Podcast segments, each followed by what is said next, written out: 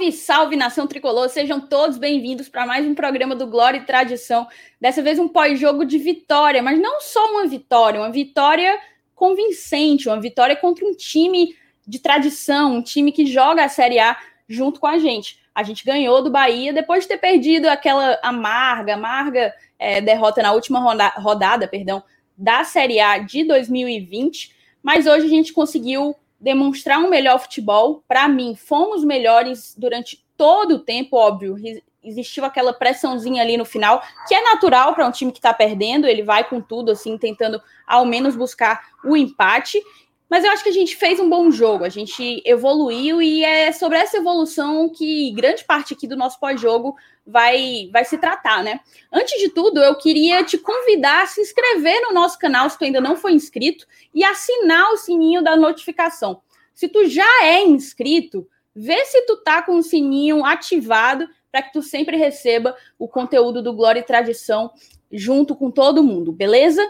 Também papoca o dedo no like, taca o pau aí, que ajuda demais a gente, aumenta o nosso engajamento, mostra para o YouTube que o nosso conteúdo é relevante. O último pedido que eu vou te fazer, eu que sou chamada aqui por muitos da bancada de pidona, mas eu não poderia abrir mão disso, é pedir que você compartilhe o link da live. Aqui embaixo tem uma setinha para compartilhar. Você vai lá, copia o link e coloca em todos os grupos de WhatsApp, chama todo mundo que você conhece, chama todos os teus amigos tricolores e vamos começar esse pós-jogo. Eu que tô com uma pessoa apenas na bancada aqui, uma, uma companhia, mas vai chegar reforço logo menos, tá certo? Chama a vinheta.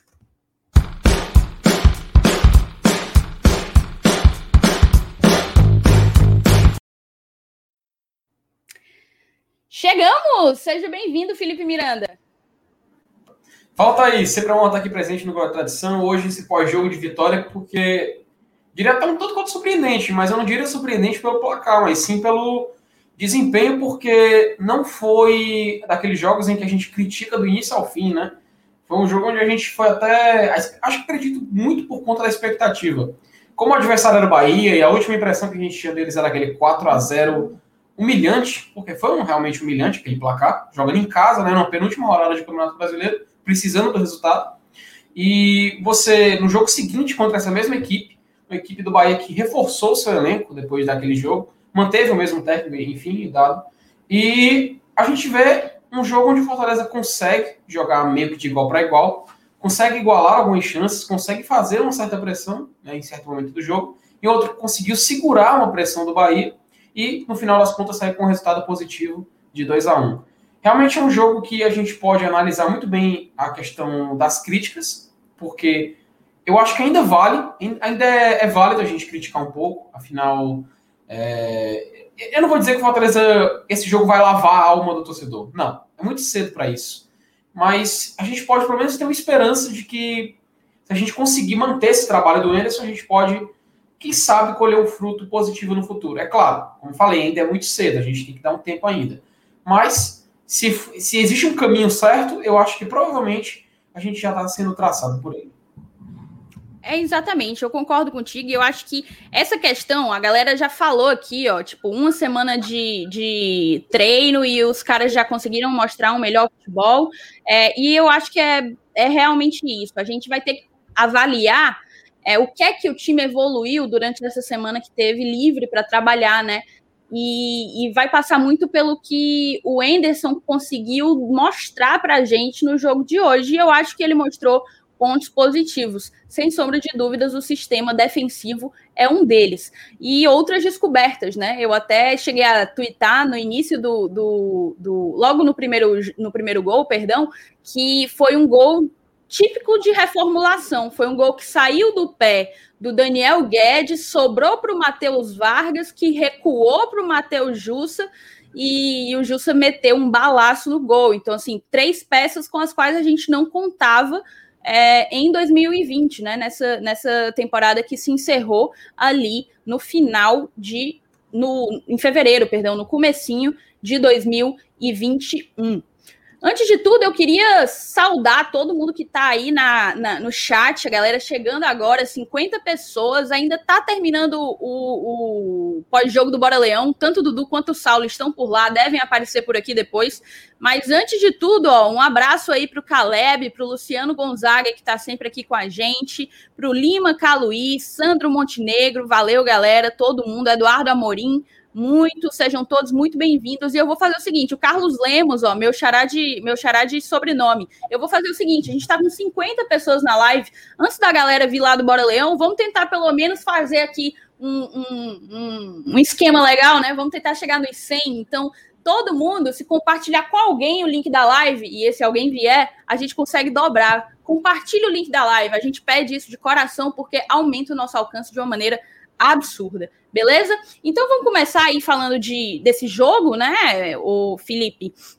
A gente começa com a escalação. Eu acho que antes de tudo a gente tem que tratar da escalação que o Fortaleza trouxe a campo. E foi uma escalação assim, é, não tão surpreendente. A dupla de volantes, a mesma que vem sendo utilizada como titular, né? Eu acho que o que surpreendeu mesmo foi assim a estreia do, do Daniel Guedes, a resposta para a gente de quem é o camisa 10 do Enderson e eu acho que a formação do ataque foi aquela que já vinha acontecendo. O que é que tu, como que tu avaliou a escalação na hora que tu viu? Porque agora, depois que terminou o jogo, é muito fácil dizer, mas no momento que você viu a escalação, qual foi a tua primeira avaliação? Conta pra gente. Pois é, Thaís, quando a gente olha a escalação do Fortaleza nesse jogo, é, logo de cara, logo no segundo nome, a gente é surpreendido. Afinal, o nome do Daniel Guedes, querendo ou não, foi uma surpresa, até pela demora da gente ver ele jogando até sem ele, ele entrar nos relacionados também, foi uma certa demora. Mas agora finalmente a gente pôde ver, pôde ver ele atuando e fazendo uma participação já direta no gol, né? No primeiro gol da partida. É, logo de cara também a gente olha para a dupla de zaga, João Paulo e Quinteiro, inclusive, para quem gosta de brincar, são jogadores que têm um aspecto, é, são de aparência física bem parecidos, bem similares, né? Até quando tinham fotos do João Paulo treinando, o pessoal pensava que era o Quinteiro, confundia, etc. Mas a gente vê que essa dupla de zaga, pelo menos a gente sabe que é uma dupla que pode ser muito promissora. Afinal, afinal o João Paulo está se mostrando, pelo menos até o momento, um zagueiro que se porta muito bem na partida. Inclusive, o Sandro Montenegro aqui, nos, aqui, no, aqui no chat também está concordando comigo. Ele já falou, o João Paulo se portou muito bem, né? Quinteiro voltou a ter um bom desempenho. E eu concordo com ele. Afinal, foram zagueiros que, que exceto um lance do Quinteiro, aquele lance crucial no segundo gol, comprometeu ali um pouco a partida, mas nada do que um treinamento, do que uma boa assimilação, estilo de jogo ao sistema defensivo que o Anderson provavelmente quer passar, a gente pode ter mais, mais segurança com o que teve nessa hora. Eu me assustou um pouco aquele lance. A gente vai comentar mais sobre no futuro, mas me assustou um pouco ele ter saído é, disparado e meio que comprometendo um pouco do nosso resultado. É, na lateral esquerda, o Carlinhos vem em fase melhor né, que o Bruno Melo, então é indiscutível a, a, a, titularidade dele, apesar de alguns lampejos na hora que ele sai, deixa um pouco do espaço naquela área, área defensiva esquerda um pouco aberta, ele consegue mesmo assim, é, tá conseguindo, aliás, voltar e recuperar esse aspecto defensivo que dele era uma deficiência. É, Ederson Jussa me surpreendeu novamente, aliás, eu nem diria me surpreendeu, eles já estão cumprindo as expectativas, é, principalmente o Ederson. E, e o Ederson é um cara que é um jogador jovem, né, emprestado do Corinthians, a gente sabe que ele não é um cara que vai ficar aqui por muito tempo, mas a gente está vendo que o Anderson, pelo menos a, a priori, está preferindo manter um meio-campo mais defensivo, mais seguro, mais sólido, do que um volante que possa sair para o jogo que nem o Felipe. É, claro, eu sou meio suspeito para falar porque eu defendo sempre a titularidade do Felipe, mas o Ederson jogando está cumprindo o seu papel. E se o que o Ederson pretende fazer isso, tranquilo, resta nós aceitar. Apesar de que eu ainda tentaria encaixar o Felipe nesse time, mas beleza. Matheus Vargas, a gente viu que ele teve uma, uma atuação tanto quanto. É, foi importante, afinal, ele deu assistência para o gol, né? E alguns momentos ele ficou meio assim, eu percebi ele um pouco indeciso, um pouco. Demorou um pouco para tomar as decisões, mas justamente quando ele precisou tomar a decisão certa, assim ele fez e assim ele garantiu, ajudou a fazer o Jusson, que afinal o outro o volante que fez o gol, a marcar o primeiro gol da partida. E nosso ataque, David, Wellington Paulista e Robson. E eu te passo, eu te passo de volta, Thaís, porque a gente viu que o Iago Pikachu, ele foi um jogador que, até pelo por todo o sistema, todo o trabalho que foi feito para trazer ele para o Fortaleza, era pensando em que ele seria titular da nossa equipe, né? Só que a gente vê que esse ataque, David, Wellington Paulista e Robson, e ainda mais com algumas outras contratações que estão sendo feitas, ainda vai chegar um novo camisa 9, etc. a gente vê que essas opções de ponta meio que está sendo tomada por outros jogadores. E o, e o Iago Pikachu tá ficando um pouco meio que né, esquentando o banco. E ele entrando no segundo tempo, óbvio. Mas não deixa de esquentar o banco e não entrando na lista dos titulares. E eu pergunto para ti, Thaís, tu acha que realmente o, o Iago Pikachu, esse jogador que a gente fez uma certa movimentação para trazer ele aqui, vai mesmo ficar no nosso banco de reservas? Cara, é uma boa pergunta. Antes de eu respondê-la, eu vou ter que passar aqui rapidamente pelo chat, mandar um grande abraço para o Diego Felipe, que é nosso padrinho conselheiro, já participou aqui recentemente, ele fez um pós-jogo aqui com a gente. É, ele mandou um enorme abraço. Jussa, melhor do jogo, fácil. Anderson mudou o posicionamento dos volantes, abriu o nosso lado ofensivo. Também achei que nossa dupla de volantes foi excelente, Felipe. Felipe, eu sempre chamo ele de Diego, tô chamando de Felipe agora. É, também achei que o, o, a atuação dos dois, eu achei que o Ederson ele foi mais recuado, eu senti ele mais para trás ali, dando um apoio para compor junto com os zagueiros, do que propriamente o Jussa. No Jussa eu senti uma maior liberdade, diferente do que eu vinha acompanhando nos últimos jogos, né? Vamos ver aqui também o chat, cara que tem muita gente aqui já falando, o discurso mudando um pouco, né? É, fica Anderson, deixa o cara trabalhar, ele vai encontrar, ele vai encontrar o ponto do doce. Mandar aqui um abraço para o Eduardo Amorim, Levi Silva, Vânio Soares, é, todo mundo que está chegando aí. Volto a pedir para vocês compartilharem a live. Te respondendo, Felipe, sobre o Iago Pikachu, cara. É, eu imagino que o Iago tenha sido. Assim, o Iago entra na cota de lateral direito. Ele foi apresentado como um lateral direito, não é isso? E, mas na entrevista que o Paz deu ontem para o Jorge Nicola, ele, ele falou que o, o, o, próprio Nicola perguntou: o, o Iago chegou, o Iago Pikachu chegou para jogar de ponta ou jogar de lateral? Aí o, o Paz prontamente respondeu dizendo que chegou para jogar onde ele quiser, onde o Anderson entender que ele pode contribuir mais, né? E para mim, cara, ele só vai entrar como lateral quando de fato a gente não tiver ali com Daniel Guedes e Tinga à disposição. Porque a gente viu hoje que na saída do Daniel Guedes, quando o Daniel Guedes cansou, quem entrou foi Tinga, de início, entendeu? Antes mesmo do Iago ser, ser cogitado. Eu acredito, é difícil dizer, porque quem que a gente vai tirar para colocar o, o Iago Pikachu como titular? O Robson, provavelmente, que era quem estava jogando pela direita. Mas o Robson não jogava pela direita. A direita não é o ponto do o, a posição do Robson. E a gente pode perceber isso numa perda de chance que ele teve, que foi lamentável, que ele fez aquele corte para dentro, aquilo que a gente chama de facão, né? Ele fez o facão para dentro para entrar dentro da área, mas aí ele teve que chutar com a esquerda, que não é a perna boa dele. Então, se ele tivesse, se, se a gente, sabe quando você inverte a foto? Quando você espelha a foto, se a gente tivesse espelhado aquele lance e o Robson tivesse feito aquele facão para a direita, eu tenho certeza que o chute dele teria sido outra coisa e com certeza teria rendido uma boa chance para o Fortaleza. Então é assim, eu acho que o, ainda falta ao Enderson encontrar o melhor posicionamento para o Robson. Para mim, o Robson entregou muito hoje, jogou bastante tentou muito, mas ele segue sendo escalado numa posição que não o beneficia. E eu acho que isso é um ponto que o Enderson, sem sombra de dúvidas, tem que ajustar. Porque aí, se a gente bota, por exemplo, um Robson como um falso 9, uma opção ao Wellington Paulista, mas aí a gente ia ter alguns problemas, porque aí ia ter Robson, Wellington Paulista e Coutinho disputando a mesma vaga.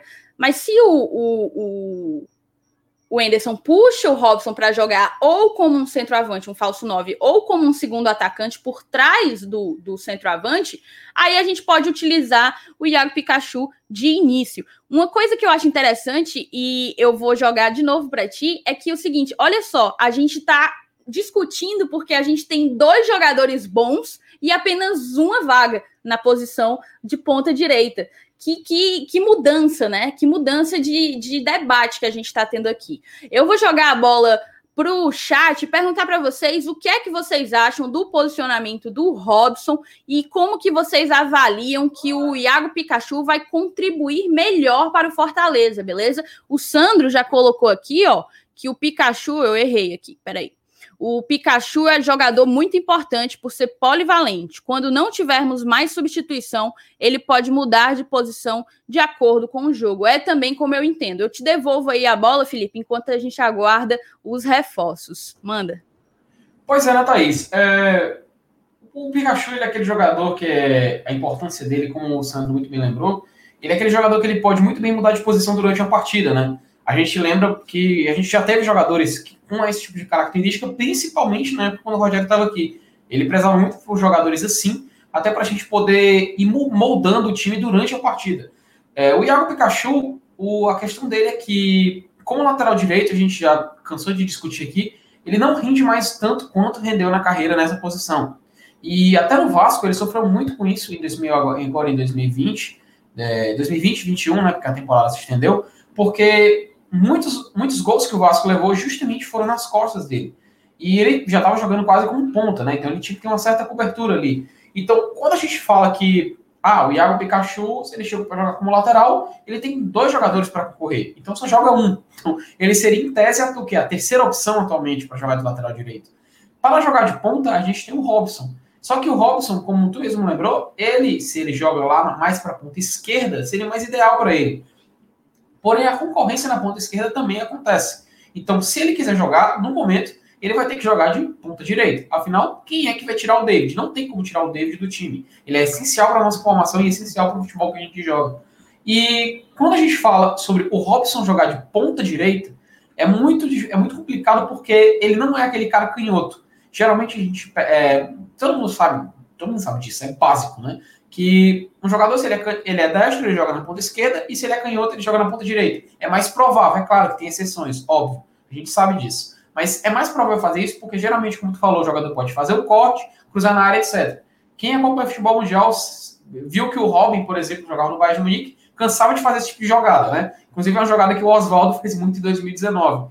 Então, se a gente for entrar nesse debate, infelizmente não tem como, não tem como dar muita certeza que o Iago Pikachu vai mesmo jogar de ponta, né? Então, trazendo de volta a pergunta que eu fiz para ti, eu acho que o Iago Pikachu atualmente é reserva no Fortaleza. Infelizmente, afinal, ele tem um passe muito bom, tem uma bola parada que seria muito proveitosa, mas infelizmente nós não temos, não temos como encaixar 12 jogadores em campo.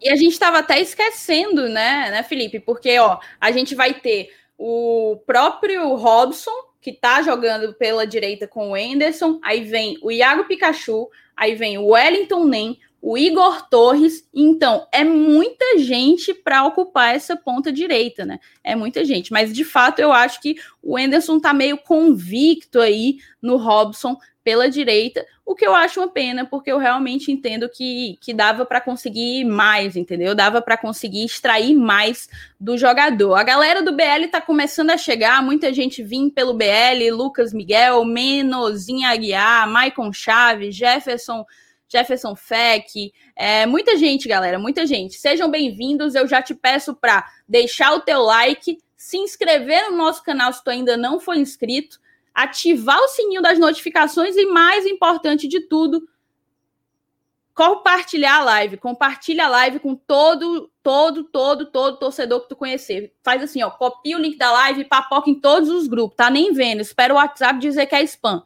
Papoca em todos os grupos, beleza? E aí a gente vai seguindo. Felipe, eu queria fazer uma avaliação do jogo como um todo, certo? Assim, tentar fazer uma releitura do que, que aconteceu ali ao longo de todo o jogo. E o Fortaleza, ele começou muito bem, né? Ele começou ali, é, primeiro, uma marcação assim, num bloco alto, um bloco médio alto. Eu achei até surpreendente, porque não seria a maneira como eu me portaria diante do Bahia. O Bahia que tem tido um ataque muito bem sucedido nos últimos jogos, durante essa temporada de 2021. E, mas a gente começou para fazer primeiro aquela pressão, né? E, e, eu acho que foi importante, porque meio que assustou o Bahia, mostrou que o, que o Fortaleza teria uma postura um pouco mais incisiva, um pouco mais agressiva. No decorrer do primeiro tempo, aí as coisas foram se estabilizando, a gente baixou um pouco a marcação ali, foi para o médio baixo e, e esperou o Bahia tentar mais. O Bahia que parecia que só tinha uma uma alternativa, que era a, a lateral direito, o corredor direito. Só se tentava Nino Paraíba, né? Eu queria que tu fizesse uma avaliação desse nosso primeiro tempo. E vocês do chat podem ir mandando mensagem do que é que vocês acharam do primeiro tempo do Fortaleza, que a gente vai lendo tudo por aqui. Vai tu, Felipe. Pois é, né, Thaís? É, foi um jogo tanto quanto movimentado, né? Porque logo no início, né, a gente assustou com aquele cruzamento do Elton Paulista pro David, né? Que o Douglas fez uma defesa muito difícil. Se a gente abre o placar ali, acho que já a história do jogo mudaria. Isso é inegável. É... O Bahia, ele, como tu bem falou, ele tentava muito jogada pelo lado direito, afinal o Nino Paraíba é, é, muito perigoso, ele é muito veloz.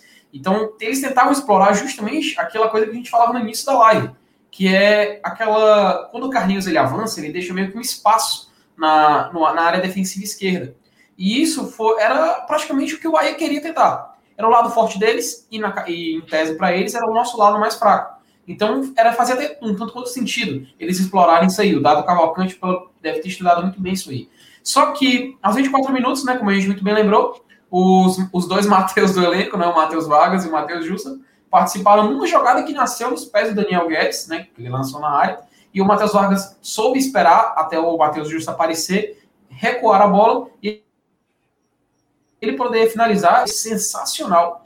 Fazia tempo que eu não via. Assim, a, engraçado que aquela, a, o, o, pessoal. Poxa, é inegável. Eu tava no grupo de WhatsApp e um cara falou assim: tanto tempo que a gente esperou o Juninho fazer um gol desse tipo, e vai lá o Matheus Justa, nos primeiros jogos com Fortaleza, ainda no início de temporada, vai lá e já faz um desse jeito. Contra o Bahia, que justamente era o time que cansou de. O Juninho cansou de fazer gol desse jeito contra a gente. Então, a gente pôde. Ele teve mais chances de marcar, a gente não aproveitou essas chances o que foi uma pena, porque o Bahia, na, numa, numa jogada mal iniciada pelo Felipe Alves, a gente tem que lembrar esse fato, não conseguimos sair jogando, roubaram a bola, o Rodriguinho cruzou para o Gilberto, o Juan Quinteiro acabou se adiantando e foi uma infelicidade, porque a gente deixou um espaço aberto, e o Gilberto ficou livre para marcar. Então, a gente acabou esse primeiro tempo nesse empate, num jogo, onde, num primeiro tempo, onde a gente podia ter feito um futebol muito legal, isso é verdade. A gente poderia ter jogado melhor, poderia ter feito mais gols,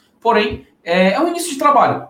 Ah, tem muita coisa para melhorar ainda? Tem. Não deixe de melhorar, como a gente falou no, no começo da live. Temos que continuar cobrando algumas melhoras. Mas é nítido que a gente está vendo uma certa melhora. É nítido que a gente está vendo uma ascensão. Mas é bom ir com calma. Afinal, ainda estamos no começo de temporada e Fortaleza e Bahia foi só um jogo. É isso aí. Vou passar a bola para os meus dois novos companheiros, Saulo Alves e Dudu Damasceno. Mais uma vez, agradecer a todo mundo que está aqui. A gente está com quase 300 pessoas na live.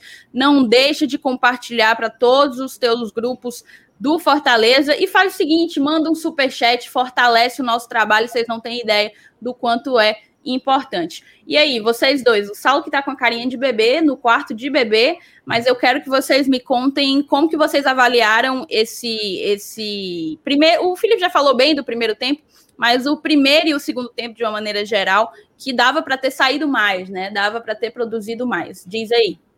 Deixa, o Saulo, deixa eu começar logo aqui, que o Saulo vai me substituir, que hoje eu chinelinho pedi aqui pois, substituição. Pois peraí, peraí, Dudu, deixa, eu, deixa eu, eu, ir jantar e vocês vão fazendo aí, daqui a pouco eu, eu volto. Uida, corre! Vai. Mas estamos aqui, a gente estava lá no BL, tá? Agradecer a todo mundo que veio pelo BL, inclusive fazer um pedido, se você tá chegando, se você tá chegando aqui, que veio do BL ainda não é inscrito, se inscreve, tá? Batemos mais de 300 pessoas assistindo já, cadê? Deixa eu conferir aqui temos 317 pessoas assistindo no momento e só temos 273 likes. Dá para subir isso aí, dá para igualar o número de likes com o número de, é, de pessoas assistindo. Tem só aí um superchat, Thaís, coloca logo. Vou colocar agora, que é o Edson, que está sempre aqui com a gente, lá do Distrito Federal. Peraí, deixa eu encontrar. Pronto. Valeu pelo superchat, Ed, Edson. Muito obrigada. Alô, Embaixada Leões do Distrito Federal Brasília. Embaixada que se reunia pra caramba, Dudu, antes da pandemia. Os caras faziam uma festa massa é, lá em Brasília. Agora, com, com a pandemia, enfim, tá inviável, mas eu tenho certeza que vocês continuam acompanhando o tricolor daí. Eu espero que o Glória e Tradição faça esse papel de se aproximar de vocês, aproximar o Fortaleza de vocês. Obrigada pelo superchat, Edson. Pronto, show de bola, né? Eu tava fazendo lá o, A gente fez um programinha lá no BL, assim que acabou a partida, eu e o Saulo. E aqui continua o debate, tá? Aqui é um debate de ideias, tem mais pessoas.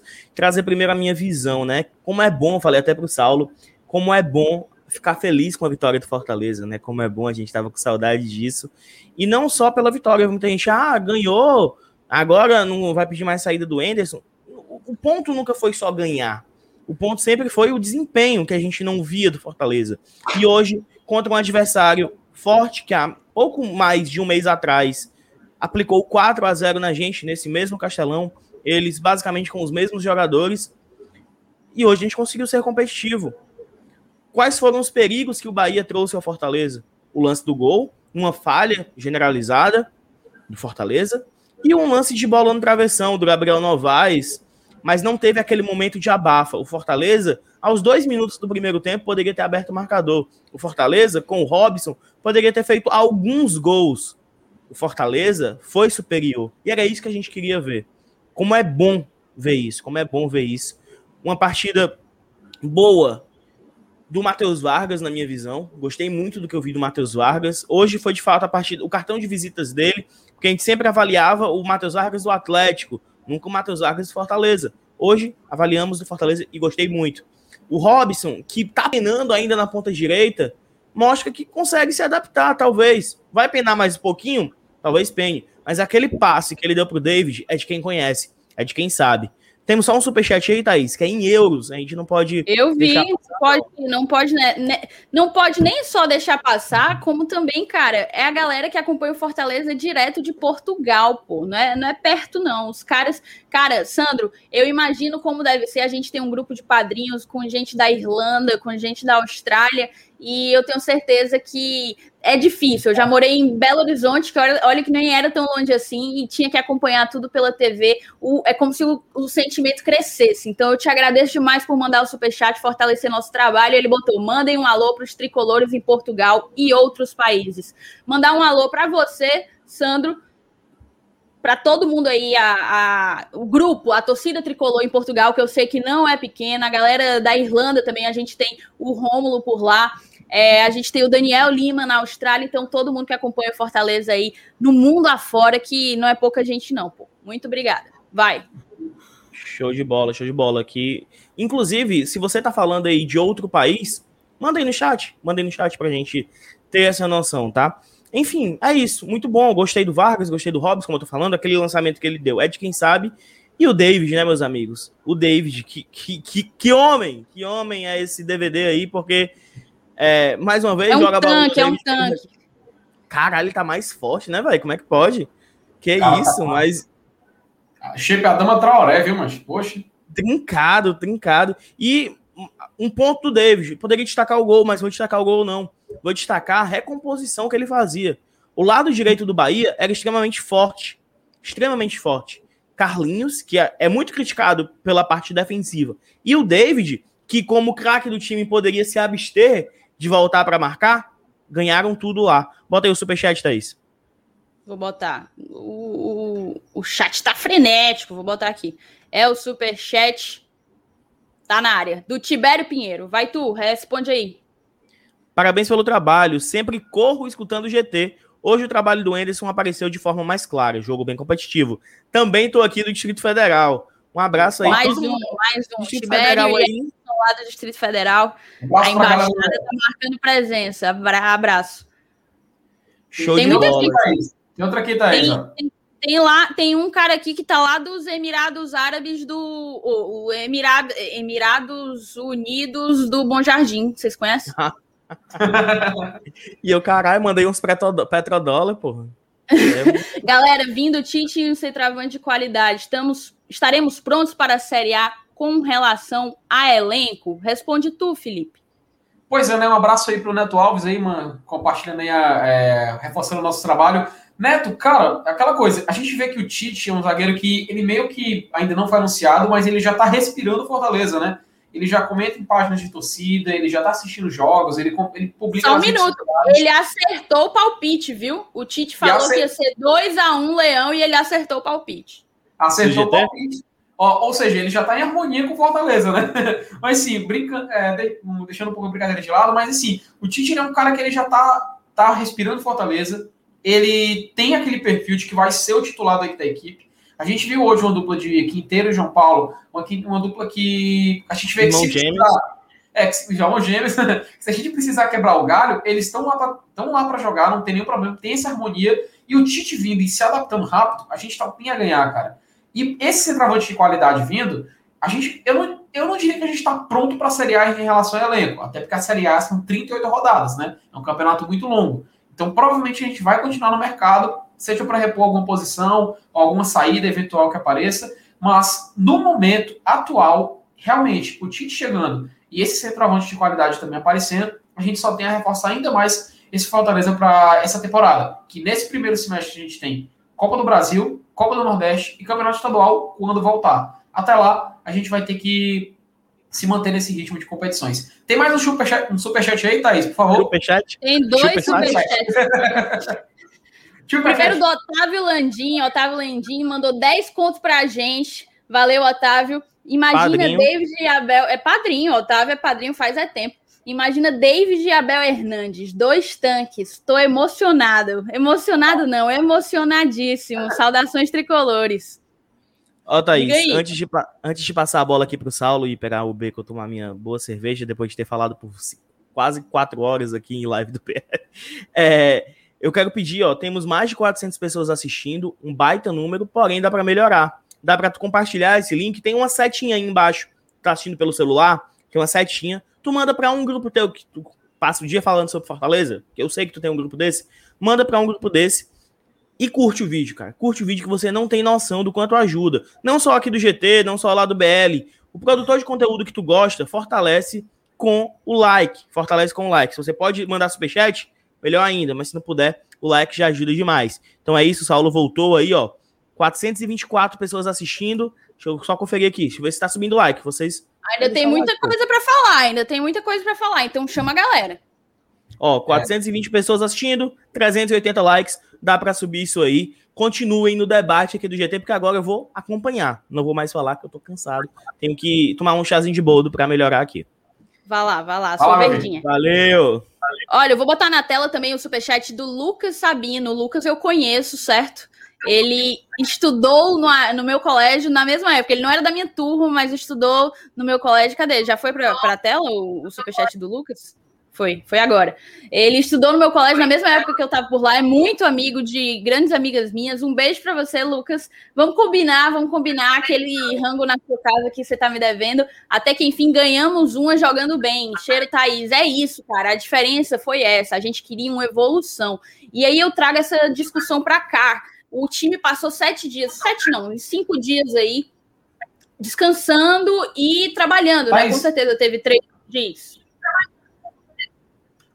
Só que tá aqui o superchat aqui na tela do Oswaldo Vasquez. Aqui, Coloca aí. ele mandou um recado aí pra gente.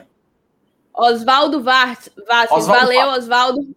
Um beijo para você. Boa noite, tricolores. Ótima vitória contra um dos grandes do Nordeste. Vamos muito mais confiantes para a Copa do Brasil. Isso faz toda a diferença. A gente não ganhou de 4 de julho, não ganhou de, com todo respeito ao 4 de julho, mas não ganhou do 13, com todo respeito ao 13. Eu acho que o que a torcida queria era um teste de verdade, um teste de Série A. E foi o que a gente teve hoje com o Bahia, Bahia que vem reforçando e estava com alguns de seus reforços já em, em campo, né? O Tassiano estava lá, Rodriguinho recuperado estava lá, o Conte estava lá, então não era qualquer coisa, não. A gente tem também aqui.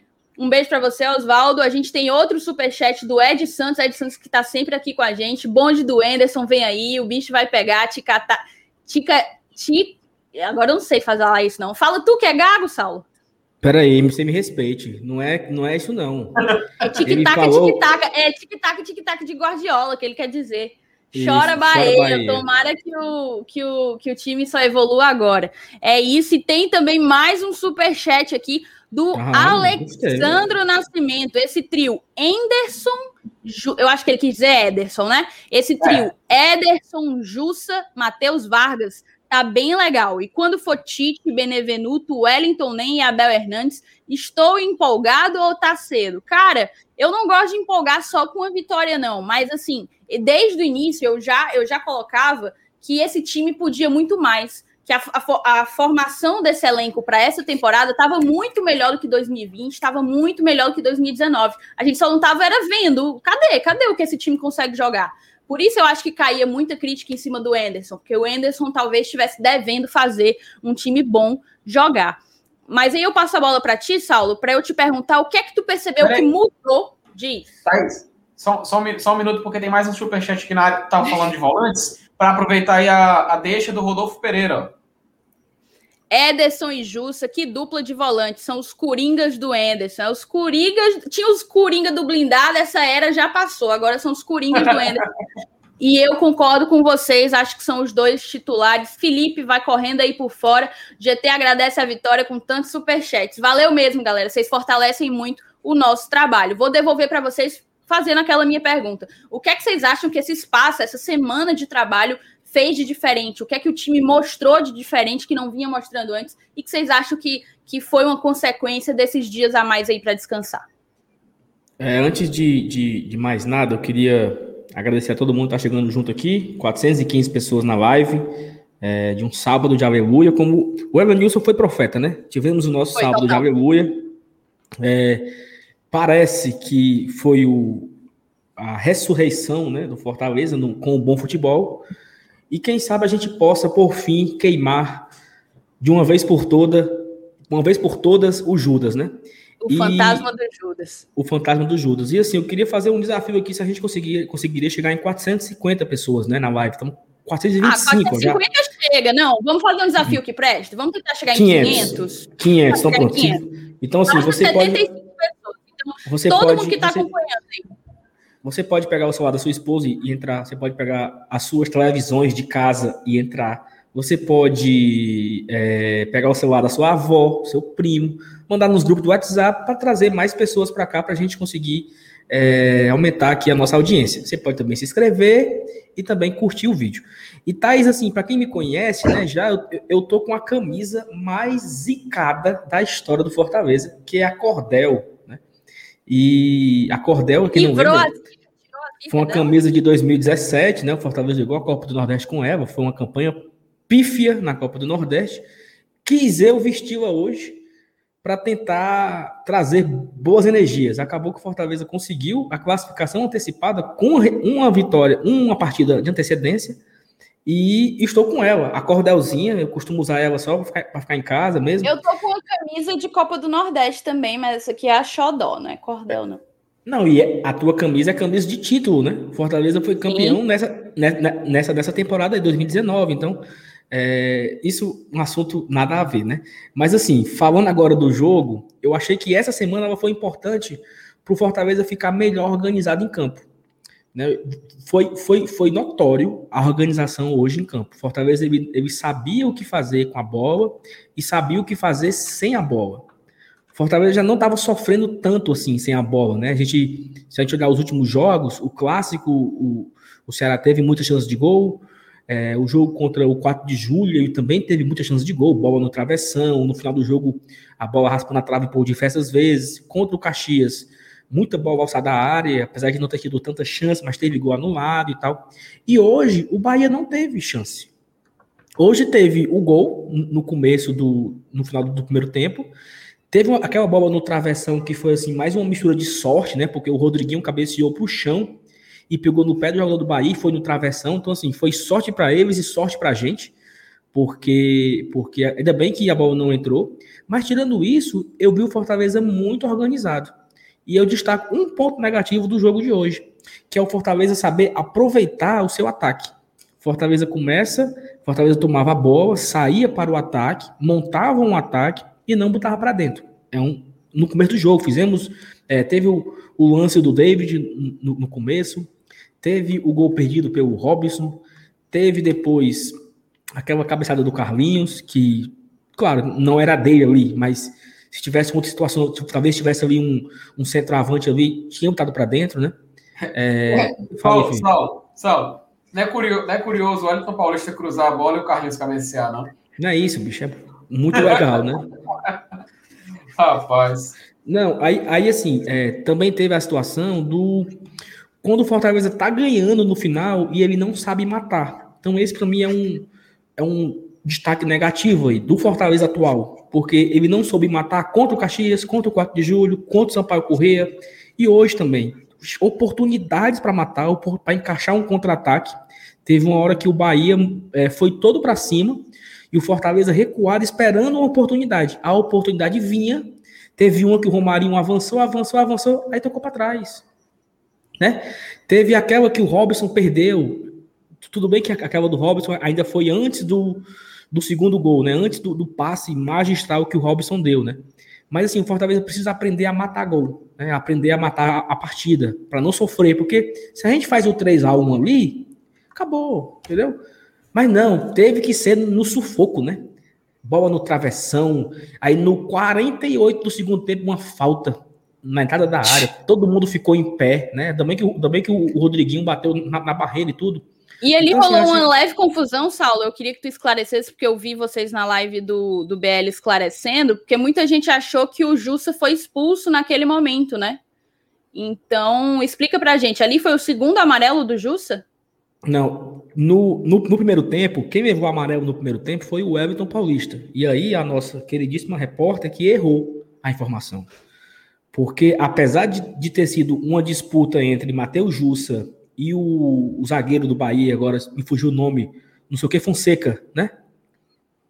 Lucas Fonseca. Lucas Fonseca, pronto. O, o, lance era entre Lucas Fonseca e Jussa.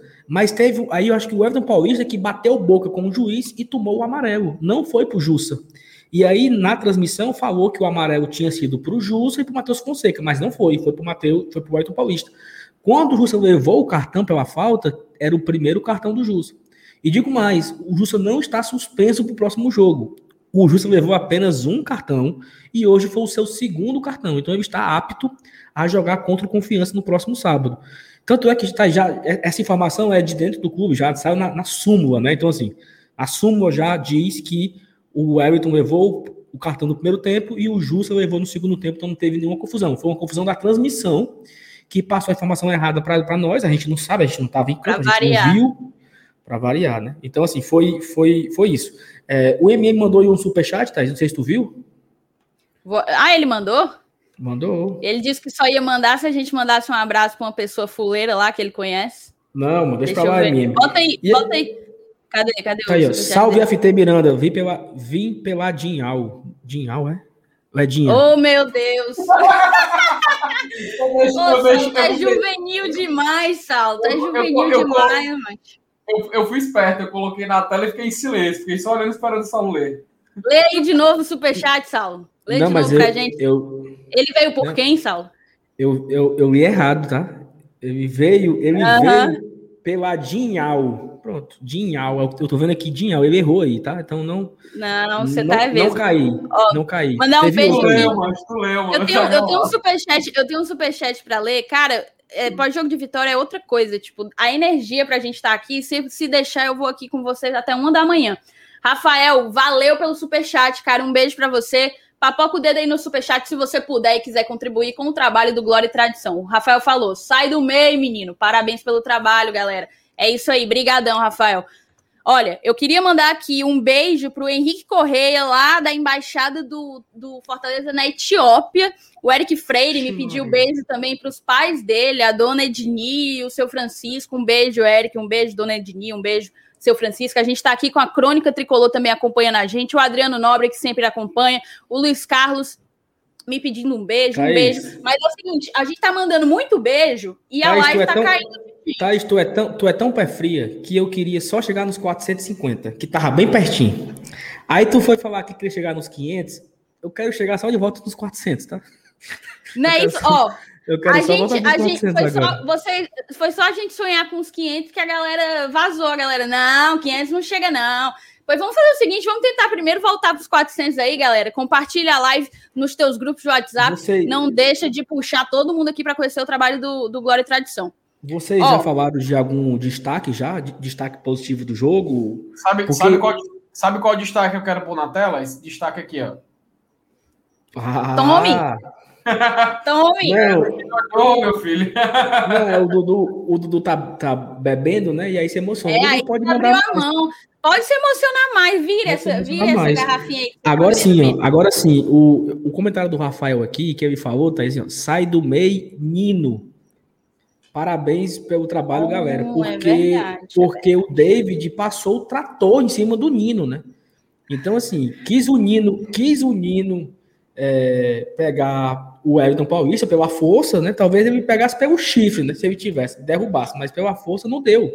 O Everton deu uma, uma trombadinha nele assim, ele caiu bolando, e aí quando.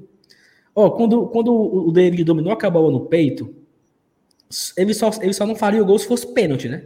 Ou se o goleiro defendesse, assim, né? Que se fizesse aquela. Porque o David é, é craque em perder esses gols, né? Dentro da pequena área ele finalizar errado. Mas foi bom. Assim, é, é, eu acho que a votação que, que deram lá para o David, ela foi bastante justa, né? Porque eu acho que o Eu Fortaleza fiquei, hoje... bem, eu fiquei bem dividida entre David e Jussa, mas eu acho que o David, por tudo que já passou no Fortaleza, por ter sido tão cobrado, por ter estado tão em baixa, demorou muito, né, para engrenar, digamos assim. Eu acho que pelo conjunto da obra ele merecia ter um receber, na verdade, um, um, um carinho. Eu, eu, eu interpreto como, como um carinho, sabe? Mas o Jussa também fez uma partidaça absurda. Eu queria jogar outros tópicos para vocês, galera. A gente tá com 350, a galera foi embora mesmo. Chama todo mundo, vamos ver se consegue voltar para os 400. Que é o seguinte: primeiro, esclarecer a questão do Ronald. Muita gente perguntando por que, que o Ronald não tá nem no banco. Cara, a gente até falou disso numa das nossas lives essa semana. O, o Ronald tinha vindo de novo com um contrato de empréstimo, né? Aí todo mundo perguntou por quê, por quê, por quê? O Juventus de Santa Catarina, que era o time que tinha os direitos do Ronald, ele estava com problema para receber dinheiro, as contas bloqueadas, era um problema, é, acredito que na justiça. E acabou que não pôde receber o dinheiro do Ronald. Então o Ronald voltou para cá como empréstimo. Aí agora ele resolveu o seu BO, a gente conseguiu, é, enfim, vai conseguir cadastrar o Ronald como definitivo, mas para isso precisou rescindir o contrato de empréstimo. Aí rescindiu o contrato de empréstimo na quinta-feira, voltou na mesma quinta-feira para a Juventude de Santa Catarina como um contrato definitivo, só que na sexta já era feriado. E aí não foi registrado rescisão. Ele precisa registrar a rescisão com a Juventus para registrar o contrato definitivo com o Fortaleza, tá ligado? Então, foi por causa disso que ele, que ele não foi sequer relacionado, ele não tá, ele não tá registrado, ele não poderia ser relacionado, isso poderia é, dar em punição pra gente, né? O, Ó, tem super pessimista, o pessimista diria que nem ia jogar mesmo, então nem fez falta. Né? O pessimista diria, o pessimista Pior diria, que não ia jogar mesmo, não. Não sou eu, não sou eu que estou dizendo, né? Não sou eu que estou dizendo. Olha, eu ia mandar tu ler o superchat, mas o Márcio pediu para mim, entendeu? Ele ah, não pediu então para ti. Ele não então pediu para ti. Oxi. Então sou eu que vou ler. Ó, ele botou. Thaís, manda um alô pro pessoal do Guerreiros do Cifec, com os dois zagueiros que vai chegar amanhã e um camisa 9, vamos para a Sula. Cara, Guerreiros do Cifec, olha aí, olha aí. Se o Henrique tivesse assistindo a gente, homenagem. Senhor Jesus Cristo. É, Márcio, me diga aí o que é o Cifec, um né? para você, um a gente beijo para você, o, Márcio. A gente conhece o Cifec, que é um departamento no Fortaleza, né? Que é o Centro de, Centro de Inteligência Fortaleza Esporte Clube. Se, pode ser que seja a mesma coisa, né? Pode ser que ele trabalhe no Cifec e seja um dos guerreiros do Cifec, mas se não for. E aqui, ó, o comentário aqui do Ednardo, o comentarista queria porque queria que tivesse sido falta do David. Por quê, né, Ednardo? Porque é canalense, né? E aí queria que fosse falta do David. Mas quem vale é o juiz. Então, como o juiz não deu, não foi. E pode passar adiante. É, inclusive, inclusive, Saulo, aproveitar e colocar aqui o superchat na tela do Estênio Gonçalves, aqui ele falando, viva Justa, nosso padrinho, nosso padrinho. Nosso padrinho, um abraço pro Estênio. Esse jogo foi muito importante para a formação desse elenco. Cara, inclusive, não só formar, inclusive, eu até passou pergunta pro Saulo e pra Thaís agora. No começo da apresentação, eu tava falando que a gente gostou muito desse jogo também por causa da expectativa, né? A gente tinha colocado a expectativa um pouco mais para baixo. Eu pergunto para vocês, é, vocês acham que isso influenciou justamente na impressão que a gente está tendo após esse jogo? Tipo, por conta da expectativa ter sido baixa, por isso que a gente está é, valorizando essa vitória de hoje contra o Bahia. Afinal, querendo ou não, é adversário de Série A de Campeonato Brasileiro, que há 42 dias atrás tinha goleado a gente na Arena Castelão, né? Tu quer responder, Saulo? Não, responda, Thais, responda. Tá. É o seguinte, cara, eu. A gente tinha colocado aqui que os grandes desafios do Enderson para que ele conseguisse a estabilidade no trabalho dele seria vencer o Bahia hoje e passar de fase na Copa do Brasil diante do Ipiranga. Metade do serviço ele já fez, né? E eu acredito que a gente esteja caminhando para encontrar uma formação ideal e uma maneira que todos possam contribuir, porque está chegando muita gente, né? A gente estava aqui discutindo, meu Deus, são muitos pontas para uma vaga só. Mas eu acho que com a inteligência e com a, a polivalência que o Marcelo Paes disse que queria que o Fortaleza tivesse, a gente vai conseguir ter alternativas, ter recursos para jogar diferente entendeu? Eu não acho qualquer coisa ganhar do Bahia, mas também não acho que de, de três horas da tarde para agora o Fortaleza virou o grande, poderoso time do Nordeste a ser temido. Não acho, mas assim, foi um dever de casa que tinha que ter acontecido e, e o Enderson se provou, né? O Enderson entregou aquilo que a gente esperava. E eu vou te dizer uma coisa, certo? Ainda, ainda se falava muito da questão do Enderson eu resisti muito para ser fora Anderson, resisti demais. Mas cheguei a ser depois daquela derrota para o Santa Cruz e, e, principalmente depois da entrevista coletiva dele, porque eu tinha uma percepção de que ele não, não conseguia ler as coisas da maneira como elas aconteciam, né? Ele tinha uma visão meio deturpada das coisas. E agora eu tendo a, a acreditar que a gente precisa de fato dá tempo de trabalho para ele. O Papelinho deu entrevista coletiva essa semana falando: ah, o time viaja num dia, descansa no outro, viaja no outro, joga no outro, viaja num dia, descansa no outro. Enfim, sem tempo para treinar. Com cinco dias, conseguiu evoluir de alguma forma, né? Entrando novas peças, Daniel Guedes fez uma ótima estreia, na minha opinião. Então, assim, a gente não pode esquecer, e agora eu vou fazer isso para. Eu vou primeiro jogar essa pergunta para o chat. O chat acha que depois dessa vitória o Enderson merece um voto de confiança? Papoca o dedo. Se você era fora Enderson e mudou de opinião, também coloca aí no chat. Agora eu quero perguntar para vocês. Eu vou primeiro aqui colocar Ai, o. Deixa, deixa, só, deixa só, só um minutinho aqui, é, antes do, não, fala aí do Lucas, depois eu falo, vai, vai falar. Tem o um superchat do Lucas, estão deixando a gente sonhar, tão mesmo, tipo, dá para sair coisa muito boa, muito boa mesmo. Eu não sei se a gente deixou passar um superchat aí de 20 conto, mas se tiver deixado, vocês me avisam. Não, deixou não, é porque eu, eu queria colocar aqui de novo o superchat do, do, do, do Estênio, porque o Estênio tá falando diretamente de flecheiras, Thaís. Ele hum. tá lá naquela, naquela piscininha lá deitado na rede assistindo o pós-jogo aqui. Então o Stênio está com uma vida muito boa, muito ganha, né, também.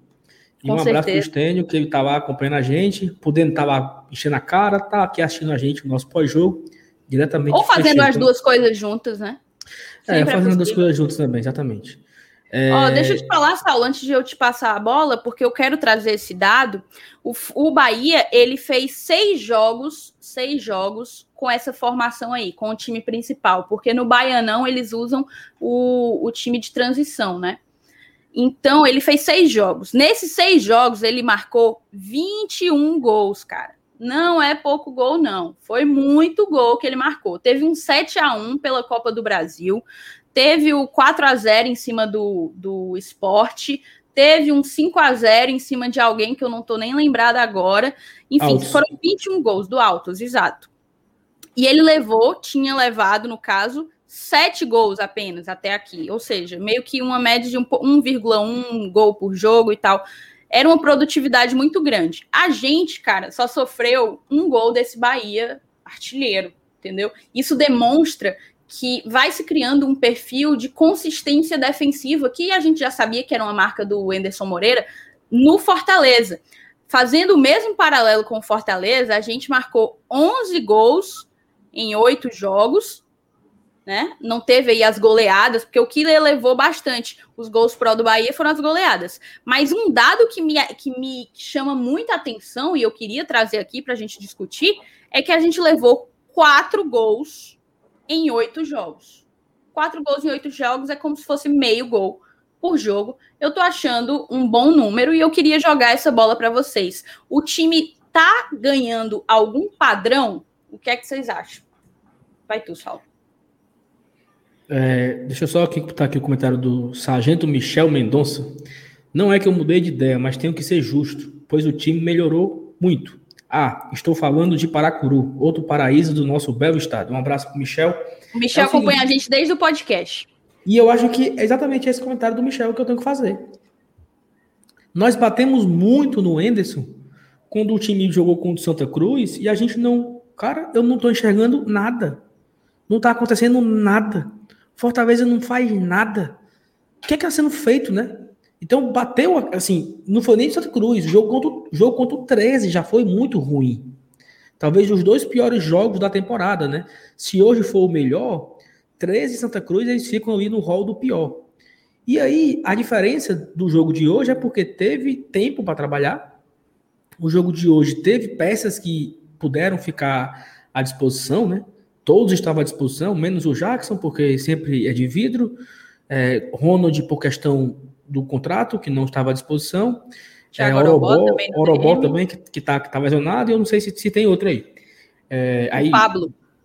Pablo, isso. O Pablo teve um, um, um, negócio aí completamente. Eu não sabia diferente. nem o nome, não sei eu falar não nem o nome. Eu não sei nem o que é. Aí alguém comentou no Twitter que ele estava com impinge na virilha. Era isso que significava. Eu não sei se procede, né? Mas foi a galera no Twitter que disse que o que o Pablo tinha era isso, impinge na virilha. Não sei, pode, pode ser que seja só a fuleirada da negada, eu não sei.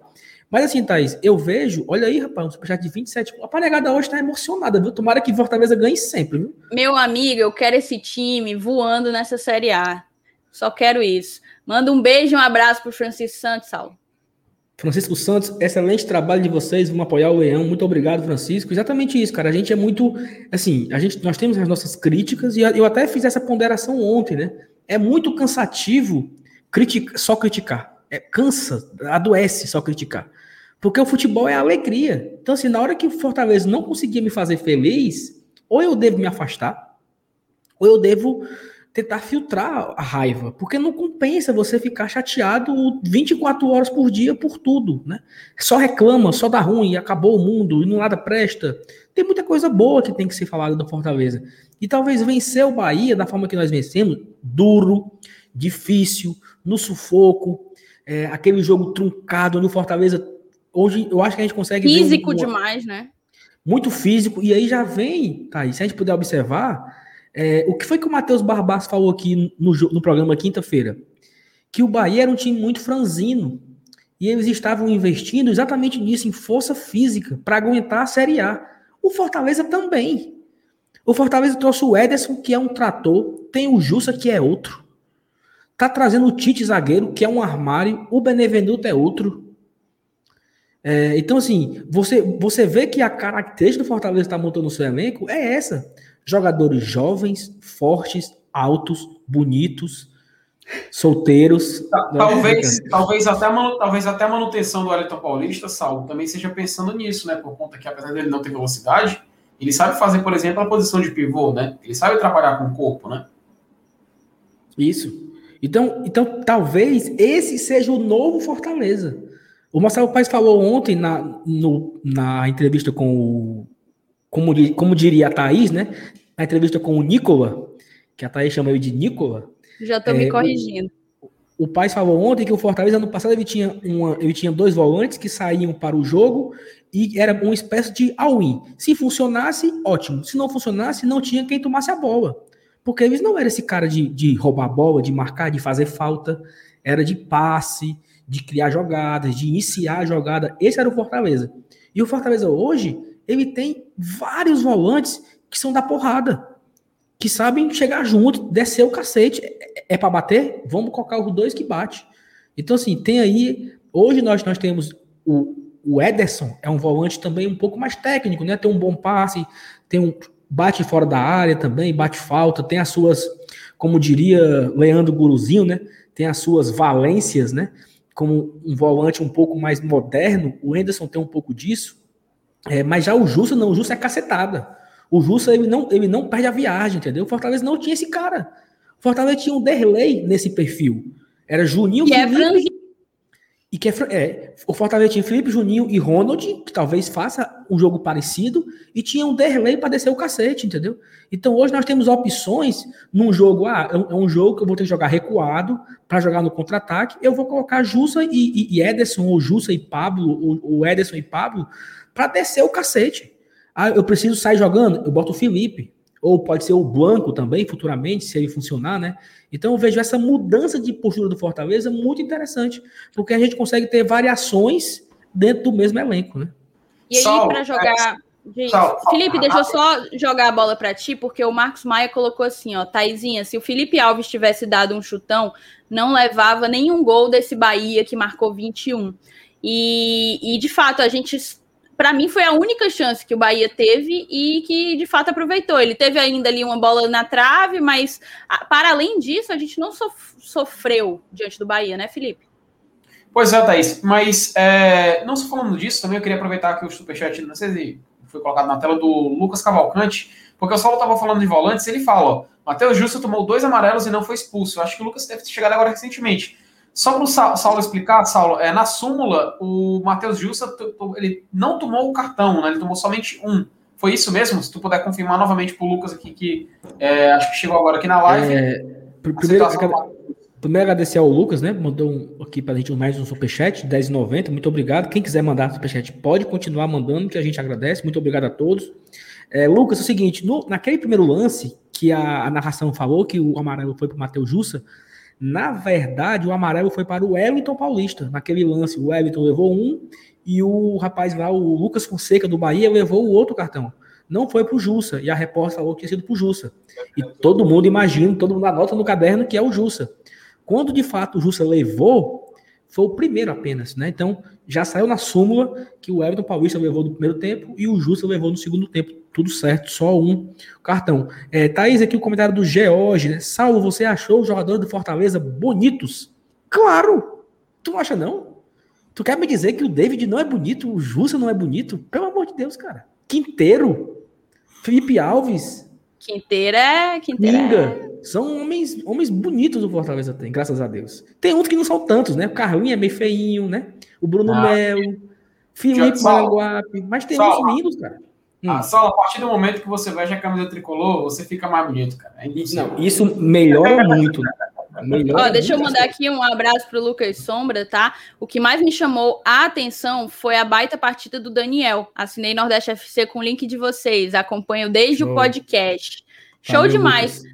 Olha, inclusive, eu vou até, já que o Lucas falou desse assunto, antes de botar, eu acho que o Daniel precisa ser um tópico realmente pra gente. Vou colocar aqui na tela, ó, Nordeste FC, 50% de desconto no plano temporada e 30% de desconto no plano mensal. Você tem aí os dois códigos. Vai direto para o site da Nordeste FC pelo QR Code. Aí você aperta lá com o cupom Glória e Tradicão 50 para 50% no plano temporada ou Glória e Tradicão 30 para 30% no plano mensal. Beleza? Continuando, cara, vamos falar do Daniel Guedes. Daniel Guedes chegou, acho que foi um dos primeiros a chegar.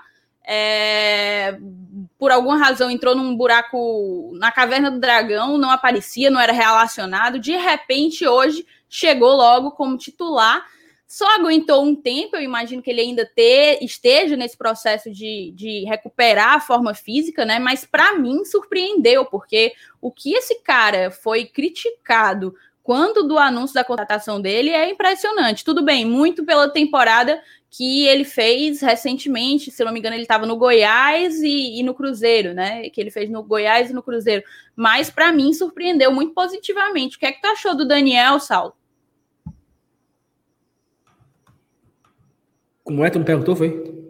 Nossa, eu vou passar pro Felipe, porque aí o Felipe tá prestando mal, atenção na live. Não, se você não presta atenção na live, vai mal, você, Felipe. Cara. Vai foi você, Felipe. Sim, sim, É, pois é, né, Thaís? O Daniel Guedes, como a gente estava analisando, né? Tipo, ele, até pela questão da expectativa, a gente viu os últimos, as últimas temporadas dele, a gente ficou meio na dúvida de como eu poderia ser a estreia. Foi uma surpresa ele ter sido até escalado como titular, porque em algumas partidas até aquela tensão se ia ser relacionado ou não existia. A gente nem sabia se relacionado na próxima partida ele estaria. E hoje, quando a gente vê ele como titular e jogando e justamente participando ativamente do primeiro gol, com aquele lançamento para a área para o Matheus Vargas, a gente fica surpreso porque, poxa, realmente ele pode ser útil, realmente ele pode, quem sabe, assumir a titularidade. A gente até falava da questão Iago Pikachu, E trazendo isso para a mesa, ele, em tese, né, chega para ser, entre aspas, disputar, aliás, a titularidade com o Tinga. O Iago Pikachu, que foi anunciado como lateral direito, ativamente vai mais jogar com ponta direita ou meia direita.